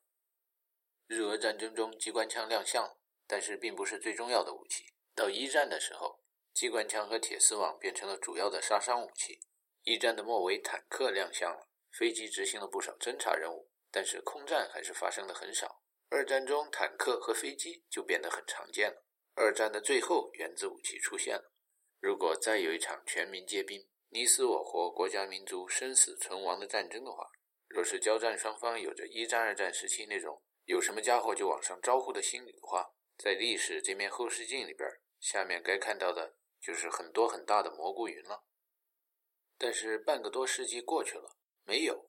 虽然曾经有过像麦克阿瑟那样的狂人，感到丢了面子就想玩蘑菇云。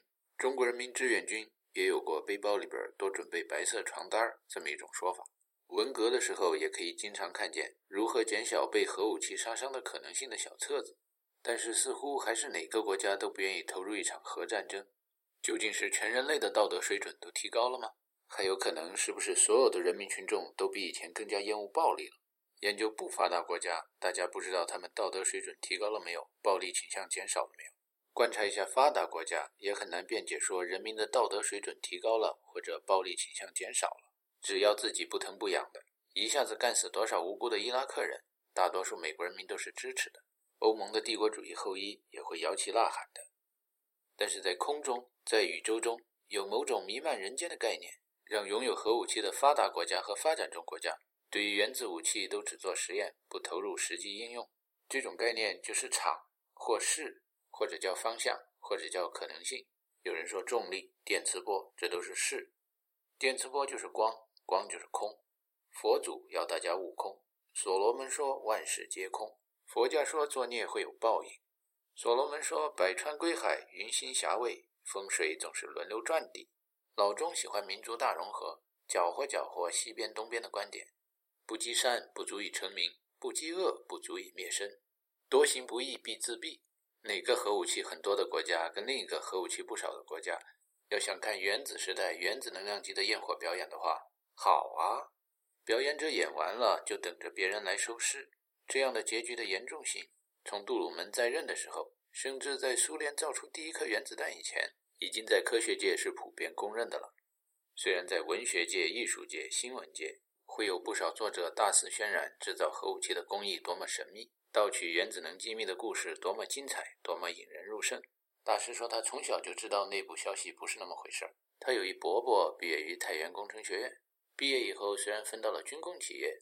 但是一直在设计部队的容器，比如军用水壶。后来企业军转民以后，还设计过电冰箱内壳、易拉罐等等等等。参加过一个课题组，收到一些技术指标，以为是在设计一个奇怪的罐头盒子。不久以后，中国的第一颗原子弹爆炸了。然后不久以后，他们的小组得到了嘉奖。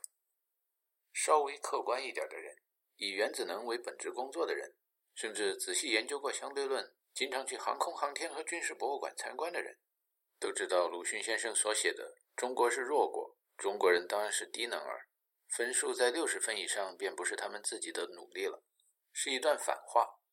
在引发核爆炸这门功课上，能考六十分的岂止是二十世纪的中国人？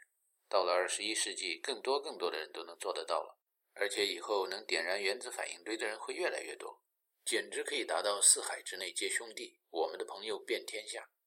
大葱听见大师的这番评论，朝着大学时同学们常用的淮北口音说：“我一直知道是这样，我根本都不说，省军级、地市级、县团级。”二战的最后，八路军每个团能配置一挺重机关枪的话，今天看看哪个县生产力超过北朝鲜。如果真打起第三次世界大战，就会生产出核武器来了。陈达说：“大师怀疑第三次世界大战还会不会爆发，因为发动者知道自己注定是坐山观虎斗的故事中的一只虎，而且周围的观众还很多。那么，究竟是哪个群体或个人会道德那么高尚？”愿意抱定牺牲一切之决心，去征用核武器打一次第三次世界大战呢？大葱没能在很快时间内给出回答。陈达接着转述大师的话说：“或者从抽象的相对的另一个坐标系来看，是不是第三次世界大战已经打完了？九幺幺以后，是不是全人类正在进入第四次世界大战？如果把世界大战定义为世界都参战，再把世界定义为世界上的各大洲的话？”那么，冷战是符合世界大战这种 identity、icon 或者鉴别特征的。冷战里边用的最频繁的大威力武器也是核武器，是二次世界大战中亮相了但是没怎么用的武器。这跟历史趋势也是相符合的。但是有别于一二次世界大战的是，大威力武器没用在人身上，各参战国都把威力最大的武器拿去对大自然地质结构和外层空间进行了猛烈的轰击。这一点比起一二次世界大战来是个不同点，好像是一个进步。冷战结束以后，世界列强的核试验也陆陆续续结束了。在冷战的后期，出现了一些奇怪的武器。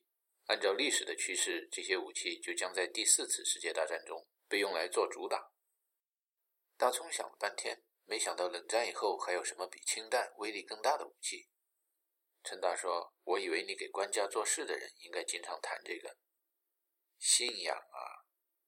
冷战中的韩战和越战，不像是一战和二战中为殖民地或者为什么生存空间这一类的土地、人口看得见、摸得着的东西发生了战争，而是拿着什么共产主义和资本主义，双方给打起来了。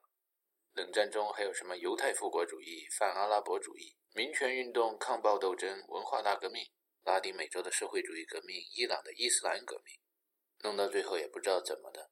那没拿出来的武器变成了最厉害的武器，正像马克思说原始社会也叫原始共产主义社会一样。过了奴隶社会、封建社会和资本主义社会以后，又回到共产主义社会了。原始社会人们的信仰是一片混沌，刚出生不久的时候，亚当和夏娃连什么是对、什么是错都不知道。人类斗争、战斗、发展生产力几千年以后，终于又达到了不能判定什么是对、什么是错的伟大的思想境界了。被一群人妖魔化的大奸大恶的大坏蛋，很有可能是另一群人顶礼膜拜的大英雄。而这种不辨真假，或者格物致知的时候假装知道真假，但是到了封闭体系以外就不判定真假，以平天下的态度相信所有的东西都是平等的、相对的、圆滑的和虚假的，似乎这样的理论总结更加符合观察到的实验现象，也更加真实。大葱说。到底你说的冷战以后出现的武器是什么？陈达说：“就是我们见到的和平演变的这些虚的东西啊，民主啊、人权呐、和平啊、非暴力啊、相对啊、包容啊。对了，还有爱，这些玄乎的、虚伪的软实力，那是杀了人你都不知道刀子在哪儿。大家解决了温饱问题以后就斗思想，思想斗得太多了，再来解决一下温饱问题，如此反反复复，周而复始，大概就是人类进化的过程。”在进化的过程中，有人导致世间的不仁、不平、不义，就好像格物致知，有人突然觉得他们知道了真假，掌握了绝对真理。但是大范围的、长远的看，海平面和地平线像是直的，天下是平的，天上的星星和星系是圆滑的。耶稣一辈子没招谁惹谁，不过就说了一下他是天父的儿子，就被许多人给弄死了。这就是无辜，弄死他的人那叫多行不义必自毙。从长远来看，人家要自闭，那你是拦都拦不住。耶稣临死以前说：“父啊，原谅这些不义的人吧，因为他们都不知道对错。”据说那就叫爱。不知道对错的人，文化知识水平就连亚当夏娃都赶不上，也就是还停留在三点式中一点都不穿的年代，是禽兽。禽兽跟人比起来，就是看不见身边有那么多的参照系和坐标系，因此也看不见身边有那么多的工具和武器可以利用。禽兽跟人比起来，想要发情、发威、发暴力的时候，相对来说对一系列行动的后果也认识不够深刻。所以，当人类进化到了二十世纪以后，有人问圣雄甘地：“为什么你认为非暴力抵抗运动是比暴力更强大的一种武器呢？”甘地说：“我也不太清楚，我只知道随大溜做正义的事情的时候。”不知道什么地方就会突然跑出一个人来帮助我，而当一个人对同样是同类的另一个人实行暴力这种禽兽的行为的时候，他就对整个人类冒犯了那么一点点。He did something to the entire humanity。整个人类想要报应谁？多行不义必自毙。充满人间的、弥漫整个世界的这种事、这种场，威力是很大的，其能量是取之不尽、用之不竭，很可怕的。温斯顿·丘吉尔。在第二次世界大战以后，一直想要维持日不落帝国庞大的版图。他称甘地为 “half-naked fakia”，但是斗了半天，斗死过希特勒的丘吉尔还是败下阵来。在甘地的成功经验成为人类文化的宝贵遗产以后，也就是全人类的脑子里边又多了一套参照系和坐标系以后，美国以黑人为主的有色人种在六十年代的抗暴运动中，就深深地体会到了非暴力抵抗运动的威力。改革开放以后。到西方学习先进技术、先进文化的老中，渐渐地开始有越来越多的人领会到了爱的文化和厚黑艺术之间异曲同工之妙，开始在革命的两手和反革命的两手中认真听取伟大领袖毛主席的教导：古为今用，洋为中用，吸取其精华，排去其糟粕。大师说，其实世上每个团都能配备一个原子反应堆以后，并不是说整个人类就会生活在战火连天、黑暗的深渊里。虽然局部地区命运难料，但是整个地球还是一个地广人稀的世界。大聪对此不敢苟同，觉得政府部门经常讨论的就是生存与发展、资源开发与环境保护之间的问题。世界人口好像已经达到了地球能够承受的极限。陈达说：“人类一直思想斗争，不就斗这个吗？”郭校长写的《女神》一开篇，共工和颛顼斗的就是兴修水利和保护环境两种思想意识形态之间的矛盾。大师觉得地球上还是地广人稀，是把地球看成一个开放体系。若每个人都把自己周围生活的空间看作一个封闭体系，那当然是越看越乱，越看越烦。大葱说：“又是热力学第二定律，封闭体系中熵不断增加，让人听着都烦。”呃，你不愿意听“熵”这种说法，其实你根本都不用听说读写这个字。陈达说：“有一次大师跟我开玩笑，觉得‘熵’这个字。”也是因为一个人的翻译，结果亿万人就轻信那么一个版本造成的。熵在研究热运动的人眼里是各种分子混在一块儿随机和混乱的程度，而在学统计学的人眼里，熵就是概率大。所以找一本英语里边搞统计的人描写热力学第二定律的书，就可以把这个定律翻译成：在封闭体系里，概率大的事件发生的概率大。这说了跟没说一样。这种自己是自己，自然归自然。万有的放之四海而皆准的恒等式，在谜底揭开了以后，永远是人们观察到的实验现象。也就像大爆炸的箭头、时间的箭头和热力学第二定律熵增加的箭头，在物理的宇宙中，宏观的世界看，永远指向一个方向一样明显。在社会和人文的宇宙中，概率大的事件发生的概率大。曾经有人用意大利语或西班牙语把它说成了 “que sera sera”，英语变成了 “what will be will be”。中文翻译成“该怎样就怎样”，或者用河南话说就是“杀种种”。从整个人类进化的轨迹看，煽风点火的技术会越来越发达，所以以后煽风和点火都会更加容易。古代人的时候用个什么火柴洋火，点个火挺难的，但是现当代的点个火，再用什么鼓风机吹一吹，就不是那么难了。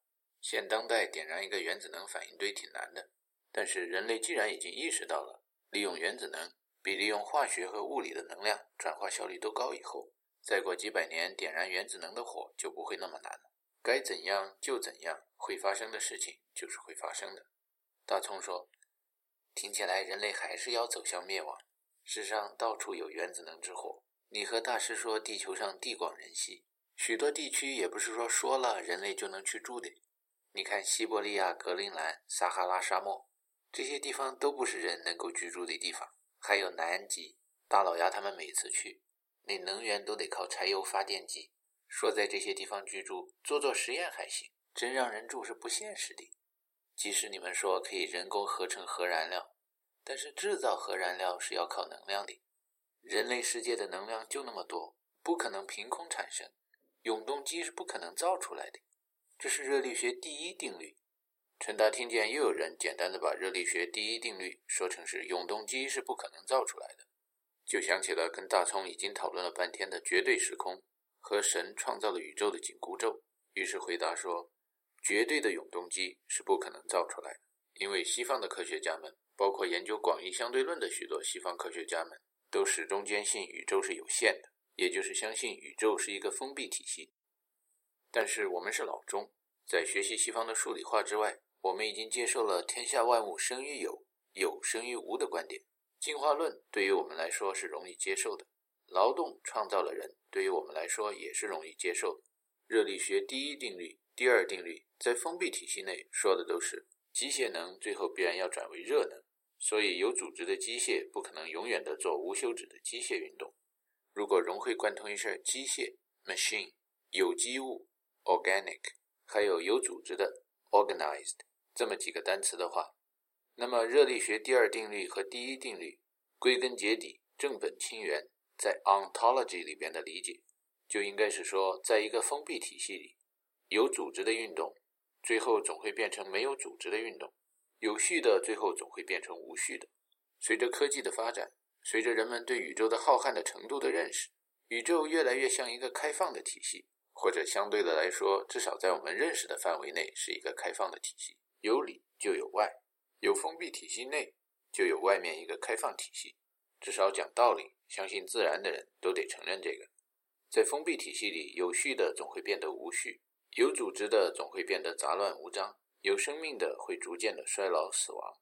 但是宇宙的存在有里有外就是一种顺序，物质的结构也是一种顺序，动物、人类的鉴别特征。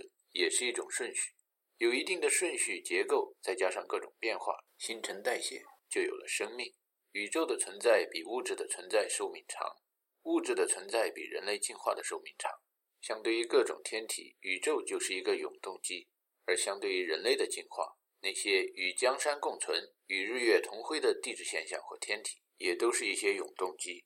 就拿每个人的身体说，相对于毛发、皮肤，心脏就是一个永动机。不知道为什么，当马尔萨斯提出人口论的时候，或者希特勒提出要争夺德意志民族的生存空间的时候，为什么他们老觉得人类生活的资源是有限，而且我们好像已经很接近那个上限了？大葱说，人类的资源当然是很有限的。就说粮食，产粮的地方就那么多；说到土地，能产粮食的就那么些区域。归根结底，说到能源，能产煤、能产石油的地方，谁占了也不会轻易让给别人。水力发电需要落差，太阳能、风能现在成本都很高，也不是什么地方都可行的。陈达这个时候揭开了大师的最后一个谜底：太阳在不停地旋转，自古就没有改变。宇宙那无边的情怀，拥抱着我们的心愿。但愿能有那么一天，大海把沙漠染蓝，也可以把冰川变绿。相对于人类来说，地球这个永动机。虚空啊，虚空，万事皆空，百川归海，云行霞蔚，清气上升，浊气下降。抽象的说，人类一直从这样的循环过程中吸取赖以生存的能量，烧柴、烧煤、烧油，这算是氢气上升；筑坝、修渠、建水电站，这算是从浊气下降里边吸取能量。要找到这些能量，好像都非常依赖于独特的地理条件。但是氢气上升、浊气下降的现象实际上是普遍的。低处比高处大气压的读数要大，深水比浅水浮力和压力都大。这种落差是普遍存在的。这种工作液体也是遍布全球的。但是，正像空与神和电多么接近，经常被人忽略一样，空气、能量和电力之间的关系有多么近，几千年来也被人类忽略了。正像古代的埃及人试验了 Aeolipile。世界人民在茶壶上钻孔的历史也源远流长一样。没到那水涨船高的时候，工业革命是不会来的。但是大家终于等到了二十世纪，有了相对论，有了量子力学。抽象的看，我们身边的浮力场在空气中到处都是；相对的看，地球上的风车可以成倍的缩小。看了谜底以后，恍然大悟的人们会尴尬的自我嘲笑：为什么造了几千年的风车叶片，没有人想到把它面朝黄土背朝天的安装起来？还有，为什么没有人把它造成乌贼形状，让它动起来也像乌贼似的？二十世纪的量子力学打开了人们的眼界，能让我们学会微观的看问题。There's plenty of room at the bottom，让人想到可以在纳米的范围内，相对于一个封闭体系，圈出一个更封闭的体系，而把原来的封闭体系变成相对的开放体系，造出无穷多的麦克斯韦尔的魔鬼，也就是可以发电的小风车。与此同时，大统一理论正像 Stephen Hawking 说的那样，应该是哲学家、科学家和老百姓。都能参与研究并实践的理论，认识到氢气上升能够产生能量的原理，也提醒广大的劳苦大众，其实千百年来人类已经在利用空气中的能源，只是没有明显的意识到。大师给陈达举了几个利用氢气上升产生能量的例子，比如演杂耍的抖空竹，施加一点小小的能量让空竹旋转，就能让空竹飞得很高，力乘以距离就是功，功就是能量。空竹再掉下来，又产生了一份能量。空竹起落的能量减去使之旋转的能量，就无中生有的从周围的空气中吸收来了不少能量。还有老百姓用的抽火的烟囱，当把一个顶上开口的锥形筒子放到炉子上的时候，这种新的组织结构就让顶上的气压减小了，这对炉子里燃烧着的火就起到了一个氢气上升的鼓风的作用。还有泥水匠。在刷墙壁或者平地板的时候，若想要让表面光滑，就用一种叫提浆的工艺。提浆就是压的时候力量微微小一点，提的时候用力稍重一点，反复的施加这种有组织、有顺序的能量，建筑材料中的粗细颗粒就可以最后达到一种氢气上升、浊气下降的外观。大师这么说了以后，陈达心里边也想起了好几种从空气中吸取能量的办法。他问大师：“为什么你不拿这些发表文章？”至少写成论文混个文凭吧。出国的时候，同学们对你寄的希望是拿诺贝尔奖，你拿了，全班人都可以拿出去吹一吹，风光风光。大师说：“泥水匠让你想起什么？”于是两个人谈起了 Freemason，谈起了墨子，谈起了兼爱非攻和赴汤蹈火、死不选中。大师说：“你看美国的科学界像不像宗教机构？而且掌权的许多人是不是比欧洲的天主教还要保守？右派的研究 God Particle。”相信超级基因的大有人在，左派的相信时间旅行、外星人，到处都有相信自然界的绿色的风水灵魂一点都不能动的。有的知识分子对生活在空间站甚至别的星球非常感兴趣，但是对如何帮助一般人生活在撒哈拉、西伯利亚或者亚马逊甚至污染严重的大城市，好像不那么好奇。在这么一个富人圈子里的宗教界，非左即右，反正都很迷信。作为一个老中的 Freemason，怎么能够快乐？陈达说：“迷信的人可以写迷信的科学幻想故事，Freemason 也可以写出另一套的科幻。像达芬奇、福尔纳、柯南道尔写过画过的东西，后来都变成现实了，也挺有意思。”大师对陈达说：“你感兴趣，你写，或者叫大葱写。”后来又说：“算了，大葱文笔太好，再给《华尔街时报》写，就不去麻烦他了。反正大师论文是不做了，文章是不写了。”因为他有更重要的事情去做。Land without people, for people without land。欧洲人在产生这样想法的时候，看着美洲觉得是 land without people，看着非洲也觉得没有人，看着亚洲，虽然马可波罗以前告诉他们那有很多人，但是他们眼中也没有人。后来日本突然崛起了，据日本的许多文化人说，他们的地理位置很像英国。在一片大陆边缘的岛上，他们的基因很像德国，是优等民族。他们的长相、模仿能力和学习的技巧很像中国，黑人、白人里边都能混。令日本人最骄傲的是模仿能力，模仿和照搬西方的先进技术和文化。日本人突然看着中国，也觉得没有人。英国曾有帝国主义者说过：“印度是大英帝国的生命线。”于是，不少日本陆军士兵也说过：“满洲是日本帝国的生命线。”大师说：“我不怎么下围棋，但是对围棋盘还是很尊敬的。十九乘以十九等于三百六十一，加上四个角等于三百六十五，再加上天元等于三百六十六。这些数字听起来都跟天文地理相关。如果把地球想成一大围棋盘的话，说印度是大英帝国的生命线，那个可以算作围棋的宏大的构思，以三连星对中国流开局。可是再看看满洲是日本帝国的生命线，那算什么？以点三三点二二开局。现在出了国以后，离开东亚那个封闭体系，会对当时赞成丑陋的中国人里边的说法感到好笑。什么三个日本人放在一块就是一条龙？怎么会那么想？几十万关东军放在一块就像一窝蛆。好了，现在满洲这个生命线没了，大家都应该把夺去日本帝国生命的罪归到这一窝蛆的头上。陈达说：“抄了作业以后不理解发挥的人，最终是害人害己。” Land without people, for people without land。如果排除了偶像、迷信、贪婪和骄傲的成分，再加上各个地区都能源充足的话，下一步棋该走的地方。基本上和围棋的取势和抢地盘是一样的。大师说起了他看到玫瑰花展里边法国玫瑰和日本玫瑰结下的花朵的数量，最后意识到了要一雪靖康之耻，他应该做的最重要的事情是什么？老钟又称炎黄子孙，黄帝部落不仅是弯弓搭箭的一个群，也是圣人不治已乱治未乱，上医不治已病治未病的一族人，要适应环境。不仅考虑过去，也考虑现在和将来。